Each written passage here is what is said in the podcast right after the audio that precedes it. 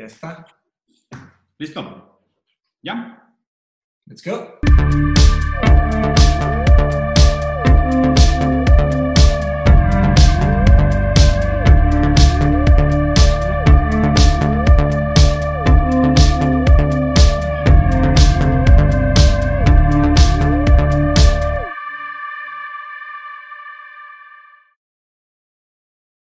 Hola a todos, bienvenidos a otro episodio de Rusarín Bros. Nuevamente habíamos tenido ahí un lapso con, con, pocos episodios. Vamos a culpar en esta ocasión la pandemia, ¿por qué no?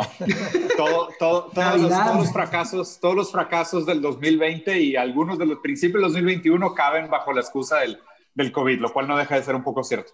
Hoy tenemos una entrevista sumamente interesante de un tema que, que a mí y a Mateus nos gusta muchísimo y encontramos un, un amigo muy querido que aparte es una persona que sabe bastante del tema Vamos a hablar del antropoceno, que digo, como saben, les he recomendado mucho la lectura de Bruno Latour, de dónde aterrizar, en fin, creo que esta filosofía de la ontología oriental al objeto y, y, este nuevo momento histórico donde el ser humano es el principal factor de cambio de, la, de, de, de las, las, condiciones globales, eh, se vuelve algo sumamente importante porque detona otros asuntos muy buenos, ¿no? Entonces, digo, como lo hacemos normalmente, doctor Javier, bienvenido. Si quieres en un par de minutos, hábanos un poquito de ti, de tu experiencia, de tu formación y después de eso, pues arrancamos en el tema.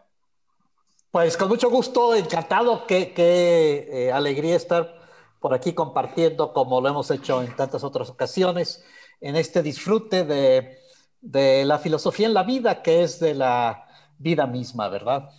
Eh, y bueno, pues eh, en, en, ese tenor por ahí, pues básicamente soy así como un aprendiz irredento entonces, cada una de estas oportunidades siempre, y es lo maravilloso de la filosofía que nos ayuda, eh, como invitaba el Quijote a Sancho, era a, a, pensar y repensar.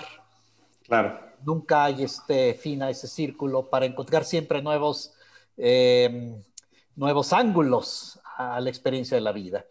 Y en este terreno, pues básicamente mi camino ha sido en torno eh, primero a la gestión del conocimiento ahí en todo ese tiempo en el TEC, eh, un lado más técnico que me fue conduciendo hacia el lado más social del desarrollo basado en conocimiento. Podemos pensar así como la filosofía para la vida, ¿verdad? El conocimiento para el desarrollo, la palanca del potencial humano.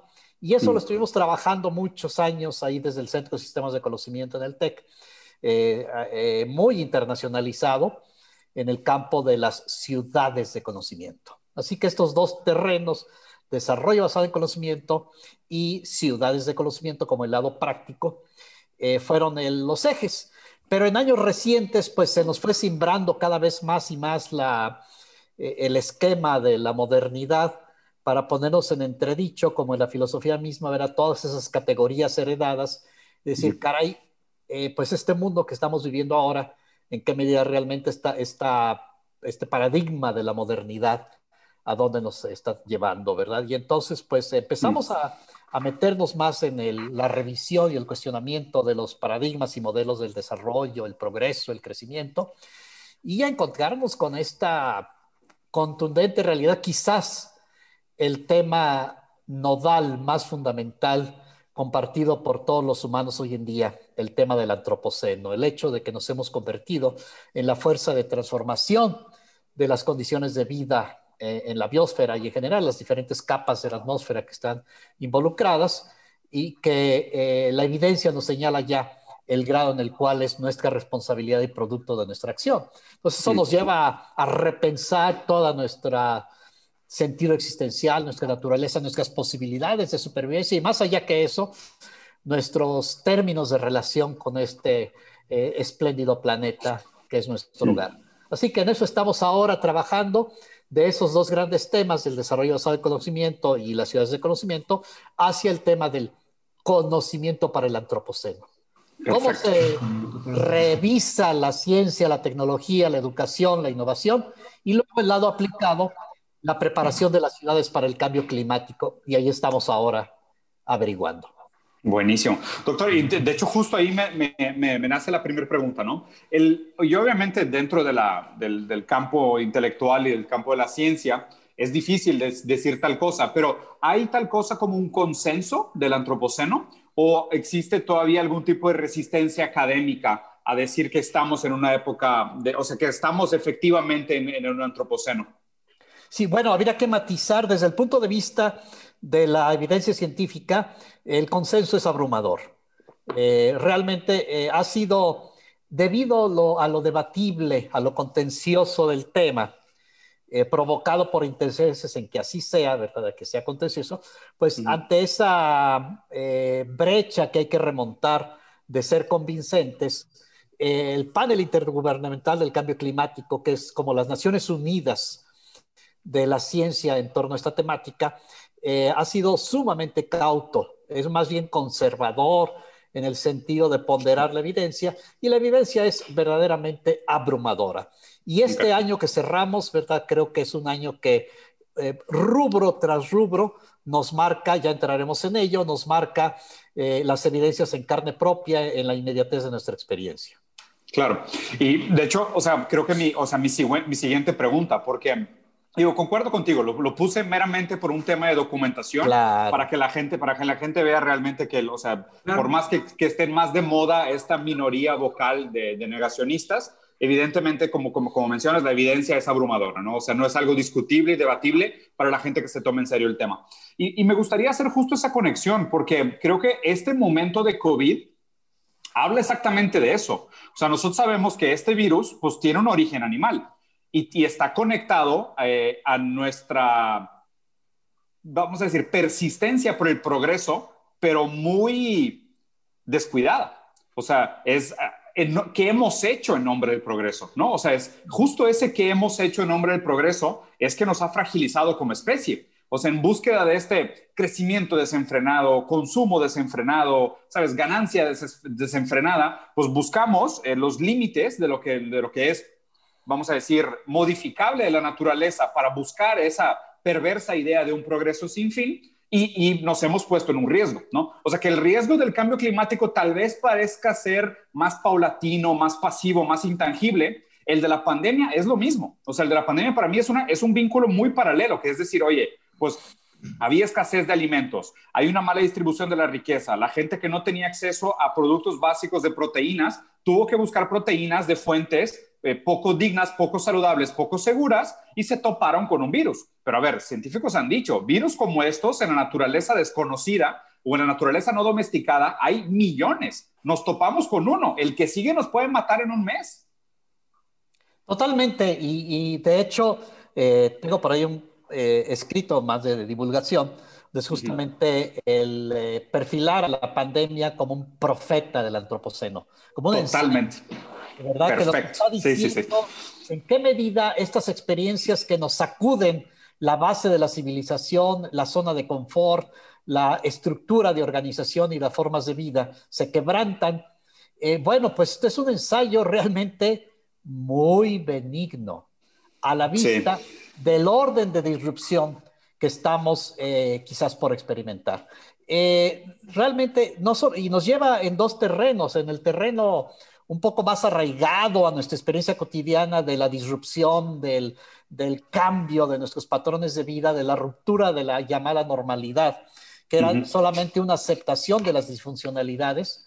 Y, pero también nos puede invitar, y eso es muy importante, en ese sentido sería un profeta bienvenido, nos puede invitar a repensar, decir, caramba, ¿dónde estamos?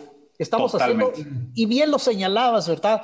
Eh, caramba, a repensar nuestra relación con los virus, nuestra relación con toda la naturaleza.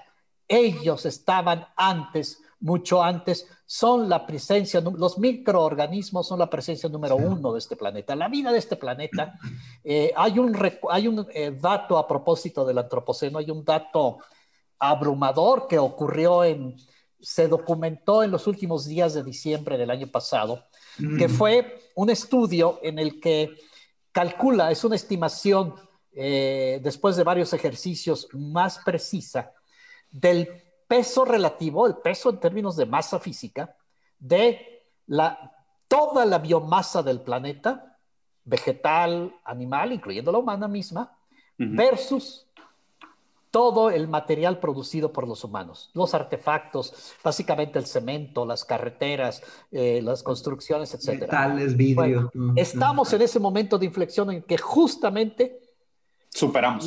lo superamos.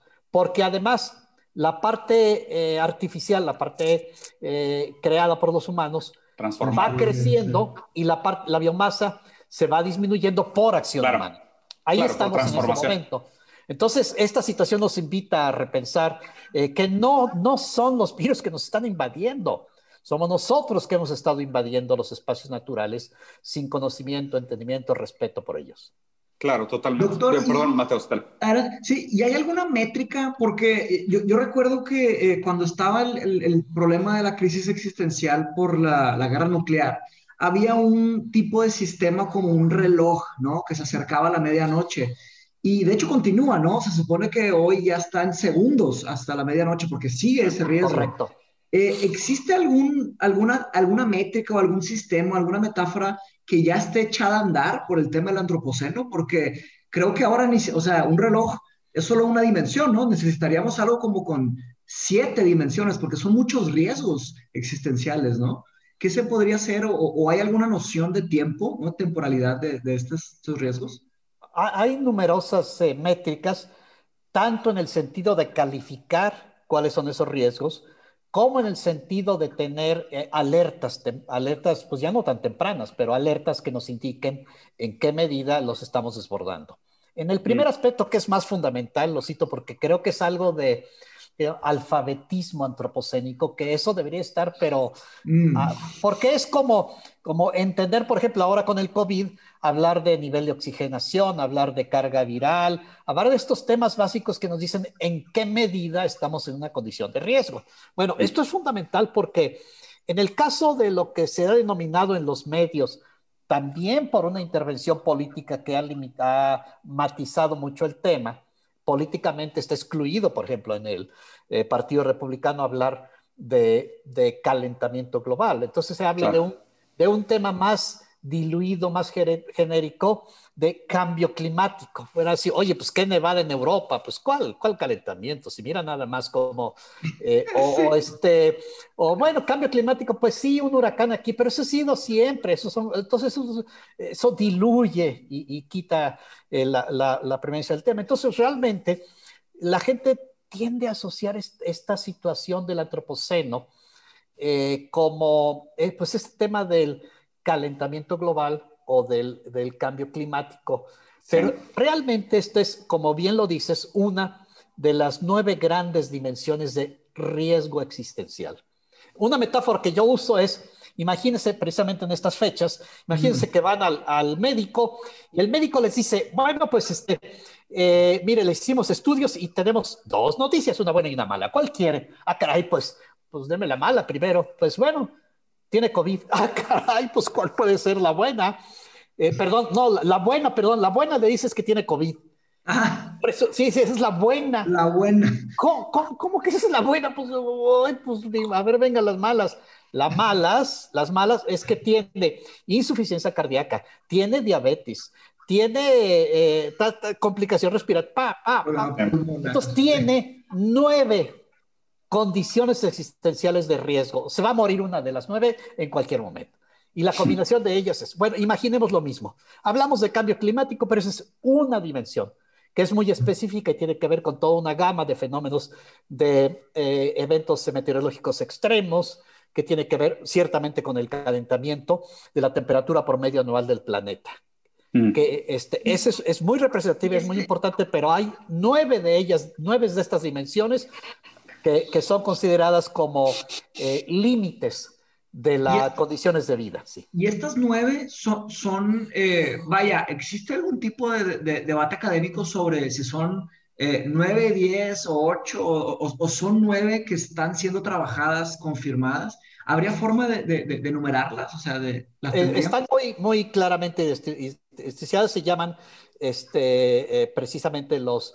Uh, planetary boundaries, los límites planetarios. Planetary boundaries. Planetary boundaries. Y bueno, eh, son, por ejemplo, el nivel de acidificación de los océanos, el derretimiento de las eh, capas polares. Claro, que acaba con los territorios. Etcétera, etcétera, etcétera. ¿no? Son, estos, mm.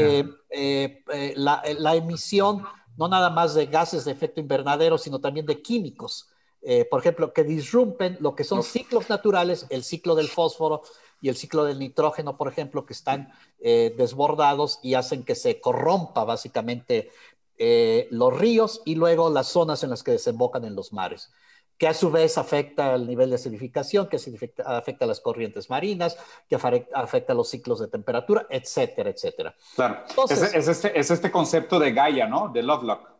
E, es una, Gaia se está revalorando, eh, quizás no en el sentido un poquito eh, esotérico que tenía al principio, que, no deja de ser interesante también, pero sí en el sentido del carácter sistémico, de la interdependencia. Y ahí es donde el panorama, de hecho, es más espeluznante, porque ahí estamos en la ignorancia. porque vemos la fragilidad, o sea, la fragilidad que tenemos dentro de ese sistema. O sea, yo, y, me parece sumamente interesante la discusión, doctor, porque justo el, el problema es esta noción que, a ver, o sea, tratando de ver de que dónde empieza una, una potencial solución de estos problemas, ¿no? O sea, para mí, desde la división filosófica, si quieres, entre humano y naturaleza, desde ahí hay un problema. O sea, desde el momento que nosotros decimos el humano es un individuo, individual, en el sentido de, de su propia sustentabilidad, de su propia autonomía de funcionamiento, y lo separamos de la naturaleza, me parece completamente absurdo. Y, yo lo que creo es de que lo complicado de hablar del antropoceno es que al mismo tiempo que tienes que darle un cierto protagonismo individual al ser humano, porque obviamente su acción es hoy el mayor agente de cambio en el ecosistema de la Tierra, al mismo tiempo tenemos que replantearnos esta idea muy nociva y muy anticuada de la, de la individualidad, porque este es justo donde está el problema de nosotros, donde nosotros creemos que tenemos este campo de acción, ¿no? Que, es lo que afectamos con nuestra existencia. Pero realmente no es así. O sea, eso es un constructo y, un constructo pues muy mal fundamentado. Lo que nos estamos dando cuenta es, y justo con esta actualización del concepto de Gaia, es que somos parte de la ecuación total, o sea, de la ecuación macro, ¿no?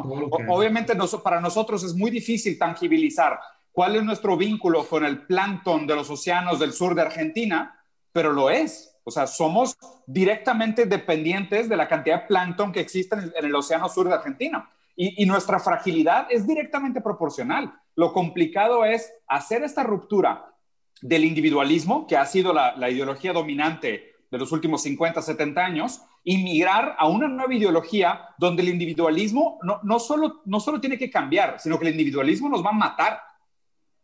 El día de ayer se reportó una, en, este, en esta línea eh, una eh, intervención del eh, presidente de la Organización Mundial de la Salud en, una reunión ejecutiva que se reportó públicamente, que es una muy seria llamada de atención a la responsabilidad ética que en estos momentos están teniendo los países, que están teniendo esta actitud tan egoísta con respecto al manejo de las vacunas, de mirar sus poblaciones y lo que él les dice es que no se dan cuenta, primero, de eh, la responsabilidad ética que tenemos de dejar el abandono a todos aquellos que no los pueden comprar y que de hecho está haciendo que el mercado suba los precios. Pero además, además, que, se, que siguen pensando que si yo me protejo estoy a salvo, cuando precisamente lo que más haría falta es proteger a todos los espacios en los cuales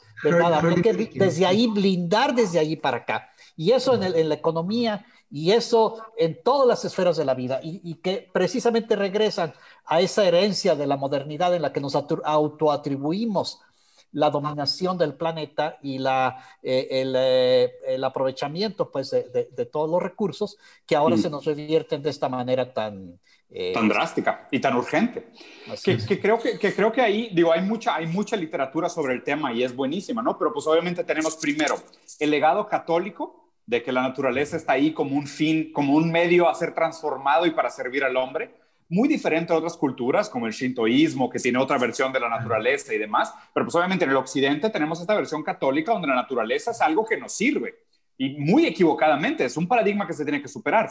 Y otro que para mí, y Mateo sabe que es un tema que, me, que para mí es muy urgente, es el modelo económico. O sea, el modelo económico no, no tiene sentido, es, es, es, insustentable. O sea, hoy para mí una persona que defiende el crecimiento económico o el modelo actual económico no defiende la ciencia. O sea, es imposible que tú defiendas las dos cosas, ¿no? Y aquí obviamente resuenan muchos autores muy antiguos y su crítica al modelo económico. ¿no? Y justo, o sea, creo que lo que lo planteaste muy bien al principio. ¿Cuál es esta visión de progreso que nos planteamos como meta por la cual hoy nos estamos poniendo en riesgo como humanidad. De hecho, es toda esta idea de lo que es la economía hoy en día que está tan acendrada y que está embebida en las instituciones eh, y el sistema económico eh, mundial, el sistema financiero y bancario. Eh, parecieran axiomas así como incontrovertibles, pero es una idea de la economía de unos pocos años, incluso décadas apenas, que realmente se consolidó a partir de la Segunda Guerra Mundial y la... Sí, neoliberalismo. sí, exactamente. Entonces, realmente esas ideas que tenemos tan, tan acendradas y que están tan embebidas, por ejemplo, en los libros de texto, eh, que son la base de la formación de los economistas y que están muy trabajadas, también muy estudiadas en encontrar la cantidad de falacias y que son realmente más, son realmente absurdas. Es ideología, es ideología. Por ejemplo, yo como psicólogo, desde el punto de vista conductual, está muy trabajado que realmente la, la economía, como las ciencias de lo humano en general, contienen o están fundadas en una teoría de la conducta humana. Totalmente, un hombre paja. Nos comportamos, ¿verdad? Pero es un hombre paja total. Así es. Y, entonces, este, eh, en el momento en el cual eso se lleva a revisar ante la evidencia empírica, pues se encuentra que es muy diferente, que ni somos eh, seres racionales perfectos, ni tenemos, este, podemos manejar toda la información que existe, etcétera, ni podemos comportarnos como se supone que eh, el agente económico se comporta según los preceptos de la, de la economía. Del liberal, ¿verdad? Así que totalmente de acuerdo, no puede haber un entendimiento y un abordaje del antropoceno y una vía de, una, ni, siquiera hablar de vía de solución, porque eso es parte de lo que, que, ya no está en nuestras manos, sino una vía de respuesta lo más adecuada posible o de reincorporación a la dinámica del planeta, que es quien lleva la pauta, si no es revisando, si no es revisando todos estos presupuestos económicos. Claro, y que es una ideología, totalmente de acuerdo contigo. Yo siempre juego, y digo, lo hago con toda la intención ácida de, de despertar el debate, diciendo o sea, que la economía tiene menos mérito que el tarot, o sea, porque es, o sea, es un hombre de paja, está, está, basado en un hombre de paja, ¿no? O sea, ¿qué es la naturaleza humana? ¿Y qué atrocidades se han cometido en la historia atrás de esta idea de lo que es la naturaleza humana? O sea, siempre que alguien presupone... Sí, no, y deja tú, eh, alguien presupone una naturaleza humana y en respuesta a esa supuesta naturaleza humana cometemos atrocidades en construcción de utopías basadas en hombres de paja. Pero el problema para mí, doctor, es que la economía se ha vuelto una disciplina sumamente imperialista. Y la economía, como ideología que es, porque justo, ¿no? O sea, la definición marxista de ideología. Ideología es la falsa creencia de que tus, de que tus creencias no son falsas y no son creencias. O sea, la gente actúa con estos presupuestos, con estos saberes inconscientes de que sí, el humano es racional perfecto, solo hace intercambios de mutuo valor y beneficio, eh, busca la mejor administración de los recursos, lo cual completamente falso. Y, como dices, o sea, la, psicología conductual lo desvalida y el psicoanálisis, Marx y Lacan, pues más todavía. O sea, es, es absurdo hablar de ese comportamiento humano lógico, racional de búsqueda de beneficios y economía. Es totalmente absurdo. Entonces, pero el problema es que a la economía, al ser una disciplina tan imperialista, ha permeado a la política, ha, eh, ha, sido ha, hecho subversa la, democracia, eh, de alguna manera nos regresó antes, o sea, ya no somos modernos. O sea, ¿qué, ¿qué pasó con la victoria de la modernidad? O sea, ¿qué pasó con la victoria de la ciencia? Que ahora una pseudociencia es la que guía el destino de la humanidad. O sea, ¿en qué momento permitimos retroceder al obscurantismo, negar la ciencia y permitir que una ideología tomara las decisiones del mundo? enteramente y eh, efectivamente esta, esta situación de, eh, de confrontar el antropoceno y de abrirnos a la oportunidad de sobrevivir, hacer sentido de esa evidencia. Esa es una, esa es una posibilidad. Para muchos, incluso o está descartada o, no es la más importante si se da sucedánea de otra que tendría que venir primero, que son esos nuevos términos donde dejamos de tener la primacía o ir por delante en esa, en esa gama de prioridades.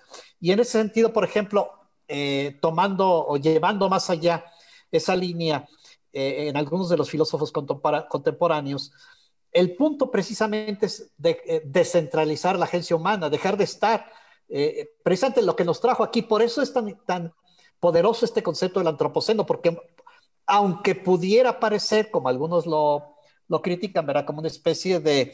de Sí, ¿verdad? Decir, mira de lo que somos capaces nada más, ¿verdad? Este, la regamos, pero la regamos en grande, pero ahorita la componemos, no hay problema, se nos fue, ups, ups. Claro. Eh, Llevamos el planeta, pero ahorita lo enmendamos, ¿verdad? Entonces, respuestas como la de Timothy Morton, ¿verdad? Eh, que es el, el filósofo del antropoceno, nos dice, ¿sabes qué? Primero y antes que nada, párate, quítate del centro, hazte a un lado, porque tú, esto que no supiste ni cómo, como un niño que quemó la casa, no supiste ni cómo, pero tú no lo puedes enmendar, ya no está en tus manos, ya te desborda. ya es lo que él llama un hiperobjeto cuya propia dinámica, como Gaia precisamente, desborda toda capacidad tuya, siquiera de conciencia de lo que está pasando. No tenemos idea de cómo esto puede desenvolverse. Y ahí, hay, hay, un punto en medio de, de, lo que se ha comentado, ¿no? Se está hablando de, una desconexión entre la economía y la ciencia, ¿no? Eh, ¿Y cómo llegamos a, aquí? Eh, algo que está entre estos dos polos, yo vería que está de cierta manera la academia. ¿Por qué? Porque las universidades que acá, han acabado sido fondeadas por capital privado o por capital público, pero las tecnologías que se han desarrollado y que han sido responsables por destruir una gran parte del mundo vienen de, de las universidades. Del capital privado. Entonces, eh, de hecho hay una frase de Chomsky que, que, que él, él, dice que, que, los intelectuales han estado en servitud de la élite por demasiados años. Totalmente. Eso es, un, eso es un axioma, ¿no? Es difícil negarlo. ¿Por qué? Porque ¿quién define cuántos fondos se dedican a las, por ejemplo, las STEMs, ¿no? Eh, science, Engineering, Math, este, todo esto, ¿no? Eh, science, Technology, Engineering, Math, Ciencia, Tecnología, Ingeniería y Matemáticas. Eh, ahí es donde se va, digo, no me sé el porcentaje, pero sin duda la mayoría del porcentaje de fondos están dedicados ahí. ¿Por qué? Porque hay un retorno de capital, hay un retorno, y con el retorno de capital viene un retorno de poder, ¿no? Entonces...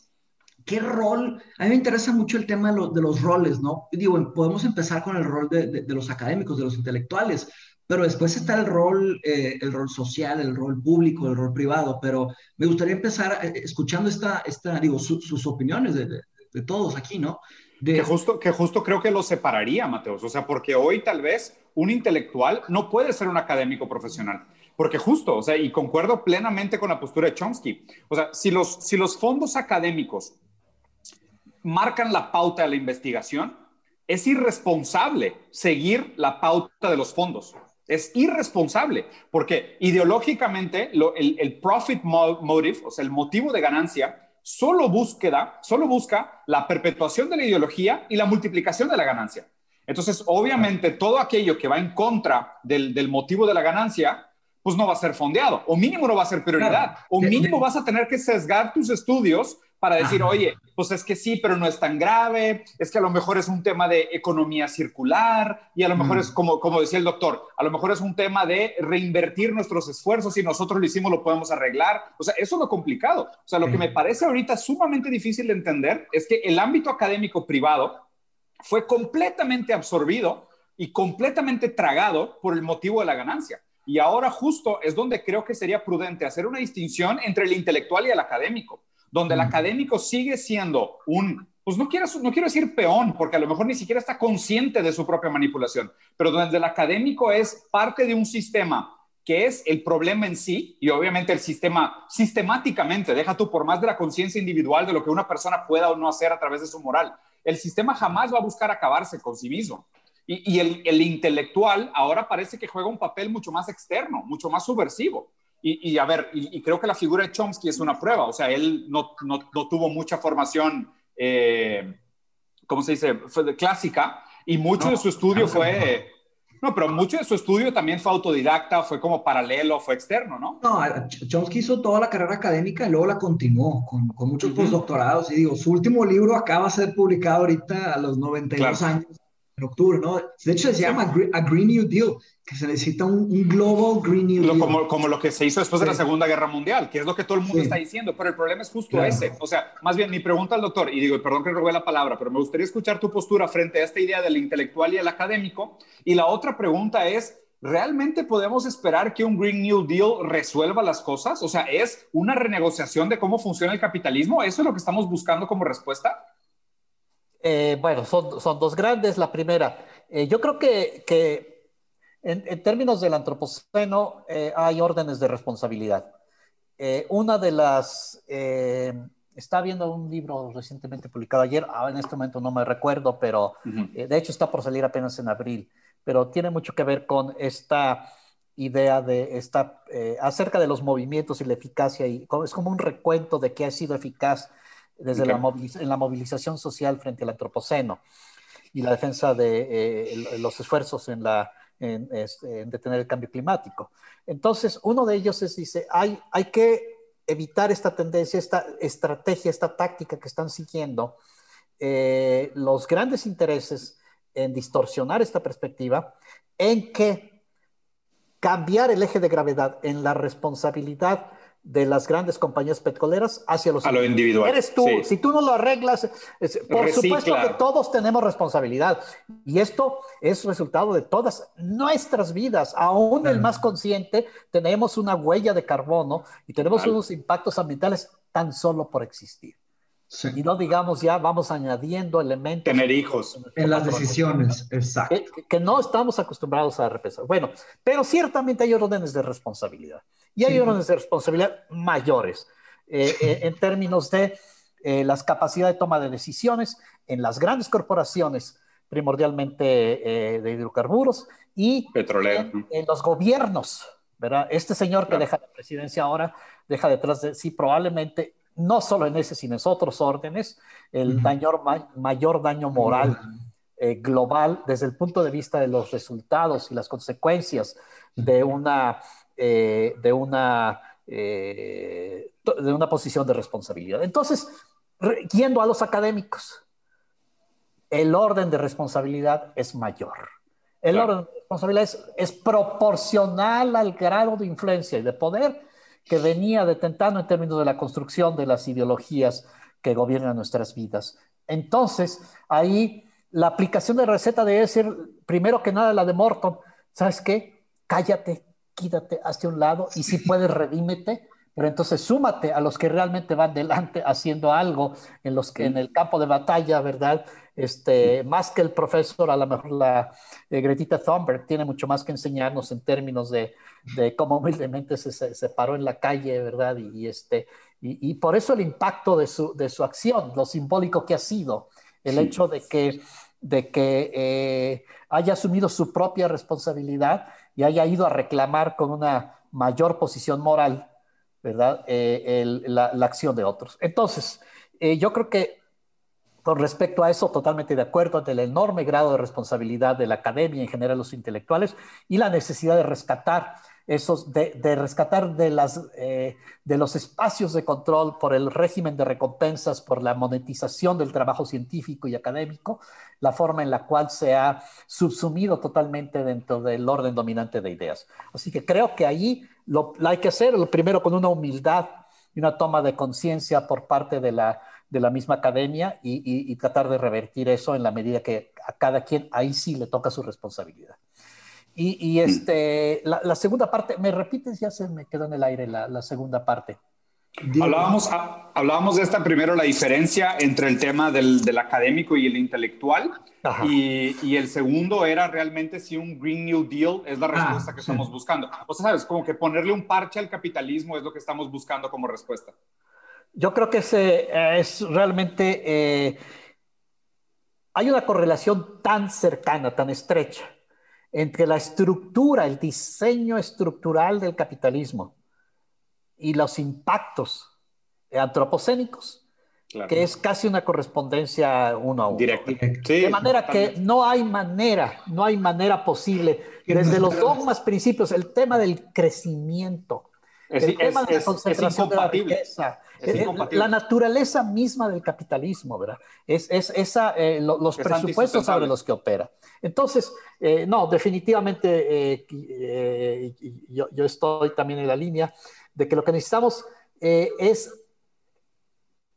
descubrir, inventar, porque además no es simplemente mirar hacia atrás, es mirar hacia donde nunca hemos estado, es, es el, algo de lo más estimulante en el sentido realmente de estar en la orillita. dice por ahí, ¿no? Eh, es una frase anónima, pero bueno, no tiene por ahí algún rastreo de autoría que, lo ha hecho y hay algunas atribuciones. Pero dice, eh, cuando una persona, cuando, dice, cuando un hombre está a punto de ser ejecutado, concentra su mente maravillosamente.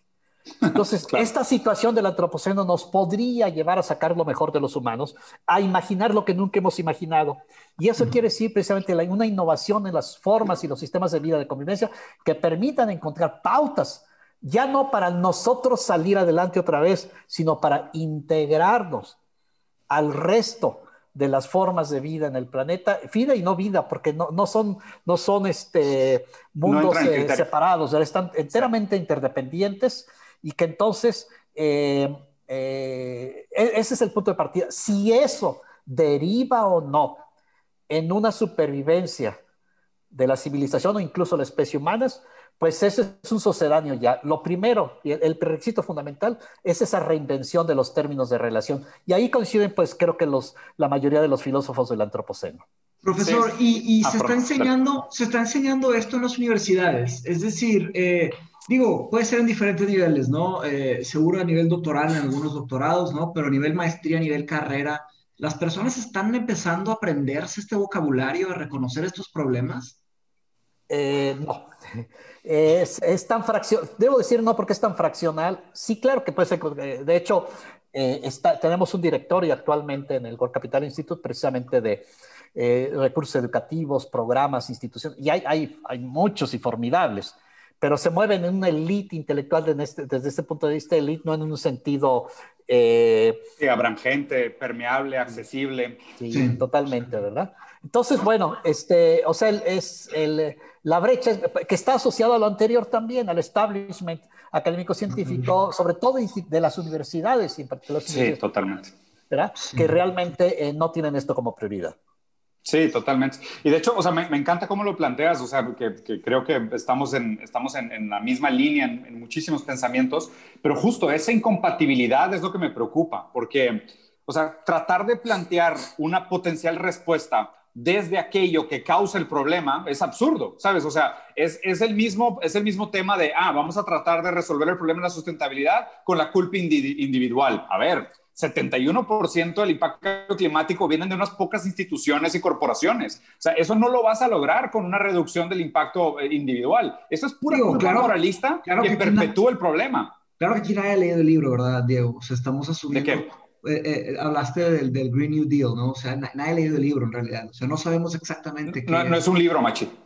No, lo, lo, que, o sea, lo que está hablando del libro de Chomsky. O sea, ¿qué está hablando de su Green New Deal? no, o sea, el, el, Green New Deal es algo que ya pasó, fue, la, fue después de la Segunda Guerra Mundial, que fue un tratado de los 30, el de Bretton Woods. Lo que están proponiendo ahorita es un New Green, uh, new Green Deal, pero eso no, lo, no lo propuso Chomsky, lo propuso, lo propuso, o sea, lo empezaron muchos políticos, Yanis Varoufakis está metido, está Alejandro Osorio Cortés, o sea, hay muchos otros intelectuales. La idea no es de Chomsky para nada. Más bien a ah, Chomsky, a Chomsky cuando lo invitaron a DiEM25, que es este movimiento internacional progresista, Chomsky firmó la carta de acuerdo con el New Green Deal, con el New, Green Deal. Y CISEC también la firmó, de hecho. O sea, hay muchos intelectuales y académicos que la firmaron. Lo que propone el Green New Deal... libro, Sí, yo no leí el libro completo, pero sí leí, o sea, sí leí el abstracto de qué se trata. Green Deal is the only way to avert disaster. Pero sí, tú, y no, o sea, que es que eso no. ¿Cómo? No, o sea, lo, que, lo que pasa es que eso, lo que pasa es sí, a, mí tampoco me parece suficiente y concuerdo con el doctor en el análisis de que, a ver, lo que están proponiendo a grandes rasgos es una economía de dona. Sí. o sea, yo leí los abstractos y he visto de que videos de explicación y así, ¿no? Proponen una economía de dona, eh, proponen poner algunas limitantes, cambiar algunas prioridades, buscar fondeo para el desarrollo de energías verdes, ¿sabes? Hay muchas cosas, pero lo que, el, lo que queda implícito por detrás que, me parece que si eso no se mueve, no sirve de nada mover el resto, es el motivo de la ganancia, ¿sabes? Porque el motivo de la ganancia es lo que requiere el crecimiento insostenible. Mientras nosotros sigamos con esa premisa de que todo funciona bajo la economía, mientras sigamos creciendo, no sirve nada, ¿sabes? O sea, es, ah, no, es que ahora, ahora hacer tecnologías verdes va a ser rentable. Ahora buscar materiales reciclables va a ser rentable. Sí, pero el, el, meollo ideológico del capitalismo es el crecimiento. O sea, el capitalismo es como un tiburón. O sea, si, si para de comer a media comida le da un infarto y se muere. Pues el capitalismo lo único que no puede hacer es dejar de crecer. Y, y obviamente eso es lo que es fundamentalmente incompatible con la noción de la sustentabilidad necesaria para el antropoceno. O sea, por eso la solución no puede salir de esta ideología. O sea, es, de acuerdo. el, problema ahí es que estamos en un, eh, en un stalemate, ¿no? En ajedrez, en donde no, hay para dónde movernos. Bueno, que, que justo. El capitalismo sería la muerte de millones, ¿no? O sea, que justo, nadie, nadie, nadie propone un freno en seco, ¿ok? Pero el problema es que ofrecerlo como una potencial solución es un placebo. Y es un placebo muy peligroso porque permite la expansión del problema. Entonces, o sea, la, postura, la postura más correcta que yo he leído del caso es decir, tenemos que aceptar que este es el sistema equivocado, ¿ok? Pero, pero hacer una conciencia global de que este es el sistema equivocado, que ya dio lo que tenía que dar de crecimiento, nos equivocamos en muchas cosas, progresamos en otras, este es el sistema equivocado, fríamente empezar a plantear nuevos sistemas, y justo como lo planteó el doctor, sin nostalgia del pasado. Y de hecho, Chomsky lo dijo ayer en una entrevista. Tenemos que usar valores y pensamientos de sistemas pasados, pero no sus nombres. ¿Sabes? O sea, puedes, puedes usar, por ejemplo, puedes usar valores del comunismo, valores del socialismo, valores de la democracia, pero no sus nombres, porque el problema es que la máquina de propaganda y la máquina ideológica tiene mucha resistencia. Entonces Chomsky decía, sí, regresar a los valores de algunas de estas ideologías, pero plantearlas de una manera diferente. Entonces, para mí la postura más adecuada hoy es decir, este modelo es el equivocado, no sirve, ¿ok? Entonces, hagamos un plan de, transición en el, que, en el que nuestra urgencia número uno es crear un nuevo sistema de gestión global. O sea, es, ese, ese para mí es, es la única manera correcta de hacer las cosas. Deberíamos, deberíamos de tener una campana en este, en este programa para, para cada vez que llegamos a este lugar, porque a esto, a esto hemos llegado unas 15 veces, pero es muy padre, que me gusta escuchar que cuál es la, la opinión de, de, cada invitado para ver que sí. ¿Te, parece que estoy loco, doctor? La campana. La no, no, no, no. Y es, y, y Yo creo que hay que estar locos. Yo creo que hay que estar locos este, precisamente porque, bueno, es todo el estudio de la, la, cordura es la locura institucionalizada de nuestra modernidad. Claro. ¿Quién dice, quién, dice quién es el loco? Que todos este, saludamos, ¿verdad? Cuando estamos viendo que se caen pedazos las disfuncionalidades sociales. Eh, pero miren, yo creo que también hay señales ahí de que eh, efectivamente hay aprendizajes históricos que no desde el punto de vista de pautas de acción, pero sí desde el punto de vista de, de términos de reflexión eh, pueden rescatarse. Y hay por lo menos dos circunstancias que yo encuentro que se pueden traer al presente desde el punto de vista de estas coyunturas existenciales del sistema económico. O sea, mm. lo tiramos, lo echamos a la basura, lo cambiamos. Y como es una creación humana, por supuesto que de entrada tiene sentido decir que lo podemos cambiar. Si nosotros lo hicimos, lo podemos cambiar. Entonces, ¿cuáles son esas dos coyunturas? Una son las grandes catástrofes. ¿verdad? Esa maravilla de este Dupuy, ¿verdad? Ese librito maravilloso sobre, eh, sobre los terremotos en Lisboa, que son, fueron realmente un borrón y cuenta nueva, o sea, que se acabara y que hizo que se surgiera toda esta reflexión sobre la catástrofe y la posibilidad de anulación, precisamente cuando la modernidad estaba en, eh, en su máxima eh, auge. ¿verdad? En su máximo proceso de, de, de, la colonialización y, y, todo eh, eh, eh, esa, ese estigma divulgándose intensamente. Entonces, ese es uno primero. Podemos ver cómo puede haber, ha, habido continuamente en la naturaleza, en las civilizaciones humanas, borrones y cuentas nuevas que permiten comenzar desde una estructura enteramente alternativa. Pero segundo, aún sobre la marcha, eh, aún sobre esa idea de componer el avión en pleno vuelo. hay, este, ¿Dónde vamos a aterrizar, verdad? hay, esa situación, hay esta situación que hemos experimentado de las economías de guerra, donde en un determinado momento el orden de prioridades se subvierte, mm. ¿verdad? Donde un interés común que está por encima del orden del cotidiano eh, se aparece. Y ya la pandemia nos, nos, señaló como algunos vestigios de esta posibilidad, todavía muy limitados porque siempre ha sido, la pandemia ha sido tratada como un paréntesis que se ha ido creciendo, creciendo, creciéndose, pero bueno, y, no va a ningún lugar. ¿eh? Regresamos a la normalidad. Bueno, sin embargo, sí nos ha señalado que algunas decisiones, ¿verdad? Como las cuarentenas, como eh, algunas decisiones de Estado, donde está precisamente en, el orden de decisión colectiva, ¿verdad? Por el bien común, la potestad del Estado de poder tomar ese orden de decisiones, es decir, por encima ahorita del, mismo, eh, del mismo crecimiento económico, eh, tenemos esta, eh, y ha sido esa tensión permanente en cada país entre el darle juego a la economía o el darle primacía a la salud individual y a la supervivencia de los individuos. Entonces yo creo que eso nos, abre espacios para decir, caray, si, si realmente por, por términos de decisiones, eh, por presión ciudadana, ahí sí, desde los individuos, presión ciudadana y las organizaciones de la sociedad civil y los grupos de activistas, desde ahí por la presión, hacen ¿verdad? que suficientes políticos de suficientes países lleven a tomar suficientes decisiones como, como la eh, definitiva eh, eliminación de la economía eh, basada en hidrocarburos y, con fechas y resultados contundentes y con eh, no, como el eh, Tratado de París, verás, sino si realmente como consecuencias. Doctor, una, pregunta. Usted lo mencionó cuando hicimos la junta pasada con los, con los demás doctores, que de hecho me gustaría comentar aquí para los que están viendo el programa que el doctor Javier tiene, eh, bueno, está el World Capital Institute que nos podría platicar un poco, pero también está un grupo de otros, eh, eh, otros doctores que están trabajando en el tema del antropoceno, ¿no? Que ustedes se llaman los antropocenos, ¿no? Este, que habría que, que platicar sobre ese tema. Pero cuando, cuando nos juntamos a platicar, usted me mencionó que estaba a punto de salir un tipo de, no sé si una publicación o algo que validaba académicamente, formalmente, este tema del, del antropoceno, que faltaban unos cuantos meses o algo así.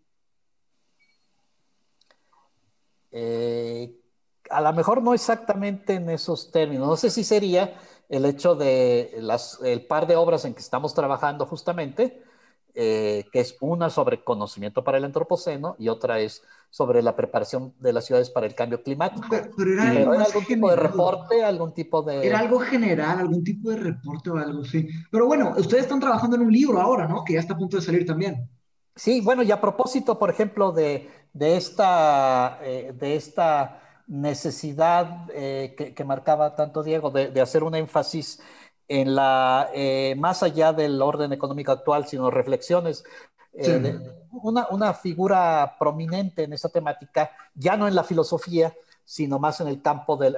ha sido como que el gran, el gran asociador entre las ciencias naturales de las que surge eh, la, base, la evidencia del antropoceno, la geología en primer lugar, que es la pero las ciencias ambientales de la Tierra, de la atmósfera, climáticas, eh, bioquímicas, etcétera, etcétera, y las ciencias humanas que vienen entre las hace para decir, bueno, ¿y esto qué significa? ¿Y de aquí a dónde llevamos? Ciencias sociales y humanidades, porque las artes también están allí directamente ayudándonos a imaginar, a entender, pero interpretar esto inédito. Sí, simbolizar, significar. ¿no? Entonces, este, Noel Castri eh, precisamente este, nos acaba de entregar su, su eh, prólogo a, esta obra y él precisamente hace referencia a esta, eh, esta urgencia, esta necesidad de tejer nuevos términos de relación también entre la eh, el conocimiento humano, porque no es nada más el conocimiento estabilizado, institucional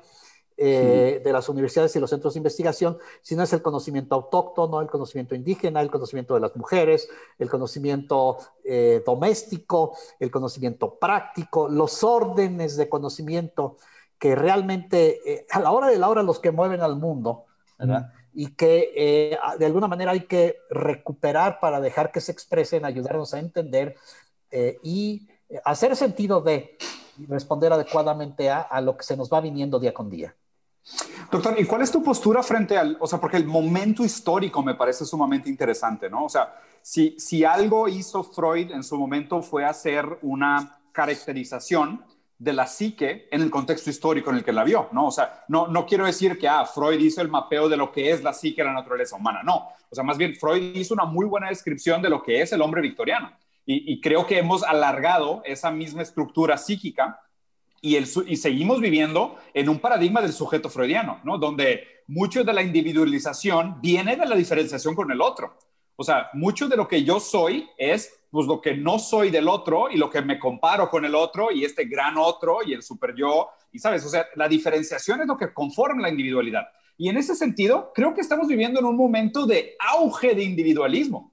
Nunca habíamos estado tan ensimismados, tan egoístas, tan atrapados en nuestro mundo, sabes, teniendo feedback de una pantalla con un espejo. O sea, nunca habíamos sido tan egoístas y tan individualistas en el momento en el que es, tenemos que dejar de serlos. ¿Sabes? Y, me, y, me, parece, me parece interesante y quería escuchar tu análisis de que esto es bueno o malo, porque justo como decías, on the brink of disaster, we, we, find change. O sea, muchas veces justo en el eje del extremo del cambio es cuando el péndulo se empieza a mover para el otro lado. O sea, hemos llegado al límite de la individualidad y nos vamos a empezar a mover al otro lado o porque estamos en una época de exceso de individualidad, va a ser especialmente difícil hacer este cambio. Yo aquí, este, eh, no, siendo muy, no siendo muy religioso, pero sí apelaría a una figura eh, este, evangélica en el sentido de aquello de bendita culpa que nos trajo esta, esta circunstancia en la que estamos, ¿verdad? Es decir, si hay una posibilidad de lo posthumano, o sea, esto puede ser una situación de, de limpieza, eh, eh, de autolimpieza del planeta, ¿verdad? En términos gallanos, de autolimpieza para deshacerse de, de, todo lo de nosotros y abrir la posibilidad, abrir la posibilidad eh, a, una condición posthumana que no esté fincada ya más en esos eh, en esos eh, tenores que, estamos comentando. Eh, y en ese sentido, creo, que es, este, es algo bienvenido porque en última instancia estábamos en una situación patológica, una situación de progresivo deterioro. Y entonces, a lo mejor es, es como, una, como una cirugía de emergencia no, eh, las, las, probabilidades de salir adelante no son muy altas y aquí no quisiera llegar más allá en la calificación por, el hecho precisamente de la cautela en no claro, alarmismo. Los, futuros, ¿verdad? Sin embargo, eh, bueno, es una situación de alto riesgo. Y entonces, este, pero en medio de ella, ¿verdad? Precisamente es, es, una, es una, una sacudida, una bofetada eh, que nos pudiera realmente abrir la, eh, la confrontación ya a nivel de una conciencia de especie, de una inteligencia eh, planetaria acerca de los futuros posibles. Y, a ver, hay, hay, hay, una frase bien famosa de una entrevista que le hicieron a Teodoro Adorno, donde le dicen de que, oye, o sea, ¿qué pasó? La semana pasada el mundo parecía estar muy bien. ¿Sabes? Como diciendo, oye, ¿qué pasó? El año pasado el mundo parecía estar muy bien. Y Adorno dijo, para mí no. ¿Sabes? O sea, es, y, concuerdo contigo, es esta ilusión de la normalidad funcional, lo cual es sumamente nocivo. O sea, lo que la gente no entiende es que esa normalidad que tú veías como funcional era justo la causa del problema. O sea, era justo lo que hoy tenemos un diagnóstico certero, incuestionable y, y, prácticamente consensuado científicamente que esa normalidad que tú percibías como buena, saludable, ese era el problema. Y el hecho de que la gente tenga esa nostalgia de regresar a esa normalidad es justo para mí la fuerza de resistencia más grande a los cambios necesarios. Al que la gente diga, no, es que si volvemos y ajustamos un poquito y hacemos toda nuestra parte, no, o sea, no, no sirve. Esa mentalidad es, nuestra enemiga ahorita.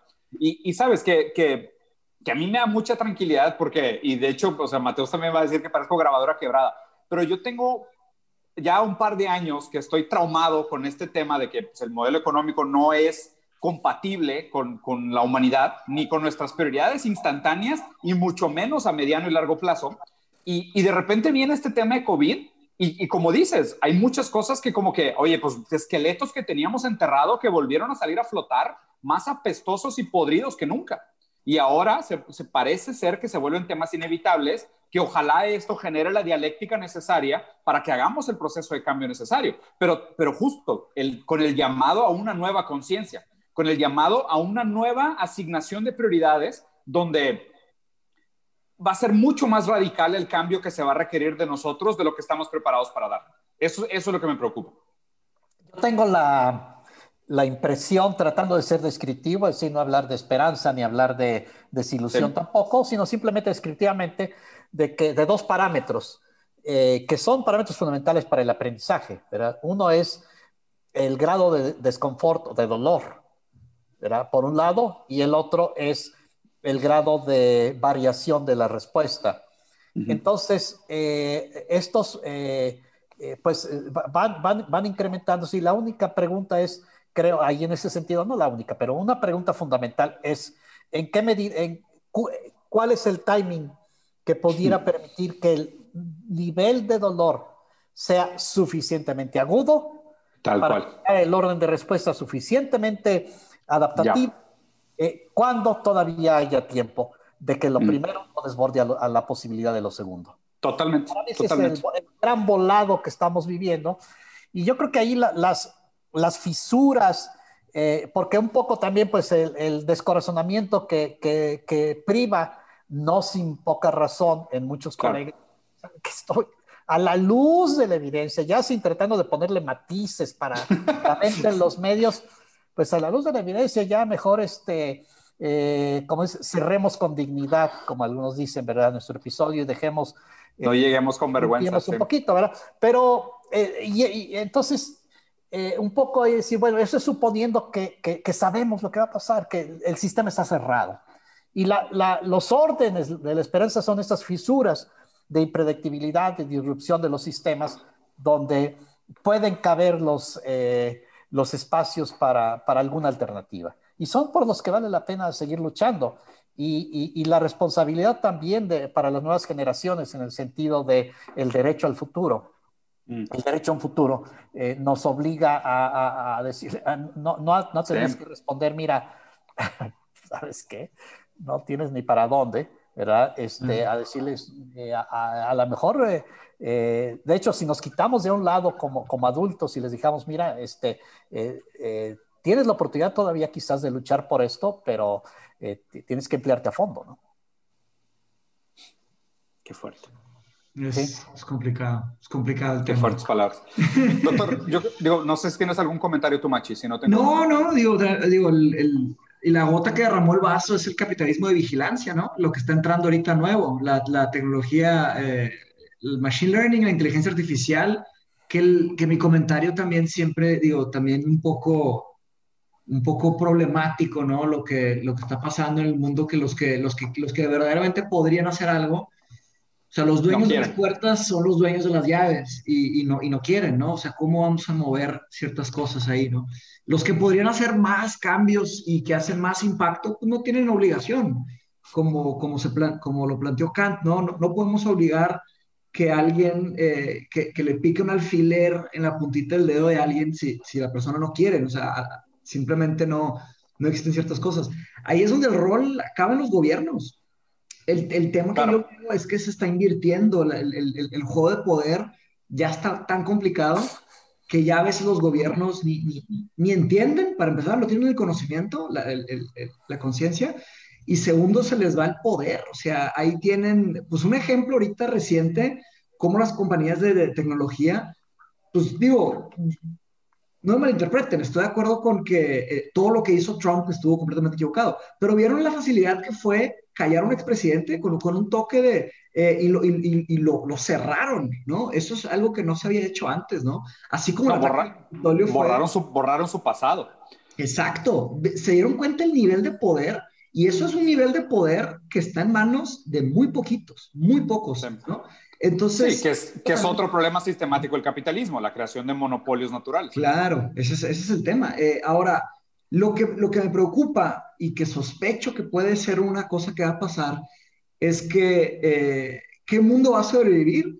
Pues el mundo de esos, de ellos, de pocos, ¿no? Este, ¿Cuánto va a costar un, un, robot de protección de Boston Dynamics que, que te proteja de, de 300 personas que te quieran atacar, ¿no? Un robot de 30 millones de dólares te defiende de 400 personas con piedras y, palos, ¿no? Digo, no sé si 300, no sé qué tan bueno va a estar el robot, pero sí me explico.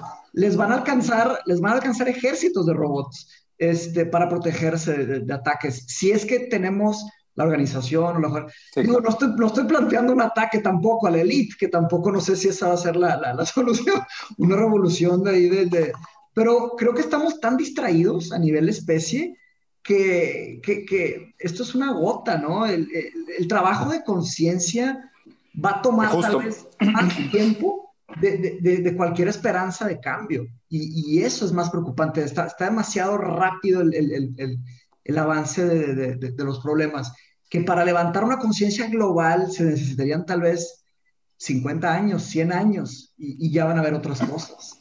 Pero ha ido documentando un poquito también la, alternativa, Mateo, totalmente de acuerdo. Te digo, uno, al, peso de la evidencia tiende a, a cargarse hacia allá, pero por otro lado, eh, las cosas también van, van eh, no, no, están resueltas de una vez por todas, ¿no? Y hace días vivimos también algo que a mí me entusiasmó mucho, fue el que suficientes eh, usuarios de las redes sociales lograron revertir la decisión de Facebook de hacer esta liga comercial con, con WhatsApp y de información la, lograron revertir. Eh, algo que precisamente le, había estado en manos de los estados, pero estaban tan titubeantes que si lanzaron el estudio. Y, en un momento suficiente gente dijo, nos salimos, migramos hacia Telegram o Signal, y, esa reacción, que por cierto aquí en México y en Latinoamérica casi no se dio, pero bueno, en suficientes espacios se dio lo suficiente para lograr revertirlo. Entonces, no, eh, son este, eh, yo creo que también es, es importante como que ir viviendo al, al, día esas situaciones que se van dando y alimentar esos espacios. Eh, el año pasado fue el año, a fin de cuentas, de mayor activismo cívico en términos de, de la, eh, de la defensa del, planeta. Entonces, eh, creo que, que, que sí, es, efectivamente es... en el sentido que no es una batalla definitivamente perdida, pero donde hay los espacios y, y, los agentes que eventualmente pudieran hacer la diferencia.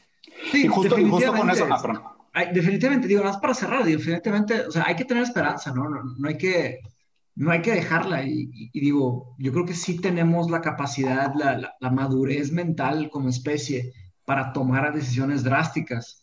Eh, pero hay que hacerlo a tiempo también, ¿no? Pero bueno, muy interesante y, justo, el, comentario. Y justo, y justo con eso creo que podemos hacer un buen cierre, doctor. O sea, dos, dos recomendaciones que me gustaría que nos dieras. Primero, eh, ¿Qué pueden hacer nuestros oyentes? Porque, pues digo, he, construido cerca de un millón de, seguidores entre todas las plataformas con, el contenido que estoy haciendo. O sea, ¿qué podría hacer la gente que nos está oyendo? O sea, si se quieren informar, si se quieren educar, si quieren hacer su parte. Y no desde este, esta inocencia de ah, reciclar y, ¿sabes?, la culpa individual sino realmente por dónde puede empezar una persona a, hacer un, algo en este, en este sentido.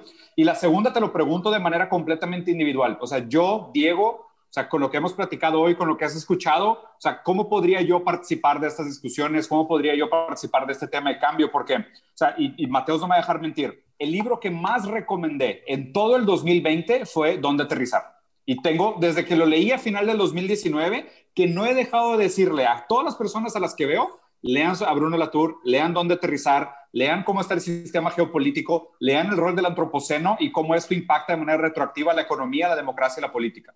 O sea, he, tenido como esta conciencia, esta inquietud desde hace muchísimo tiempo. Bueno, obviamente no tanto como ustedes que se dedican a esto, pero desde que empecé a leerlo y lo descubrí, no, o sea, no he podido dejar de pensar en ello. Entonces, danos dos recomendaciones. ¿Qué podrían hacer la gente que nos está escuchando y a lo mejor por primera vez está tocando el tema y individualmente yo qué podría hacer para participar. En el primero, yo creo que como en la película aquella francesa eh, que ganó el premio mejor documental hace tres años en París, en Francia, eh, en los Óscares equivalentes, ¿verdad? Eh, en, en, en mañana, ¿verdad?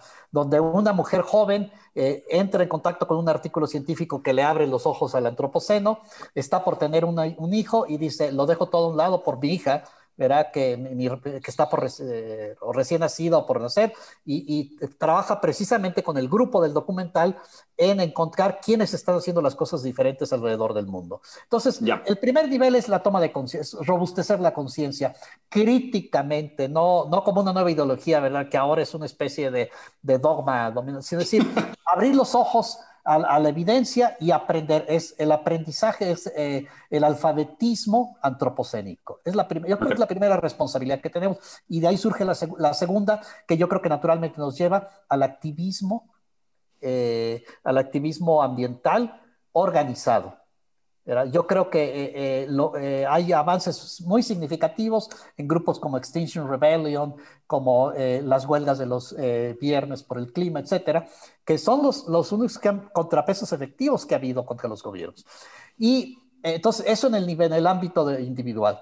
Por supuesto que todo es ganancia en términos de lo que logremos hacer, de reciclar, en términos de, pero el impacto fundamental está en sacudir las grandes voluntades que hacen la diferencia efectiva. Totalmente. Segundo, ya para ustedes yo diría que precisamente sería profundizar y tomar a fondo este papel de contribuir a la creación de conciencia y de canalización de toma de decisiones a través de una mejor educación, una mayor divulgación de, de, los numerosos recursos que hay. Y en ese sentido, si podemos ser un canal de hacerles llegar elementos que puedan eh, tener un mayor impacto, pues con muchísimo gusto. Pero yo creo que la posibilidad de aportación de ustedes está mucho en ese terreno. Vamos, vamos a hacer el curso de antropocenos en, en Mindshop, doctor. Se va a hacer.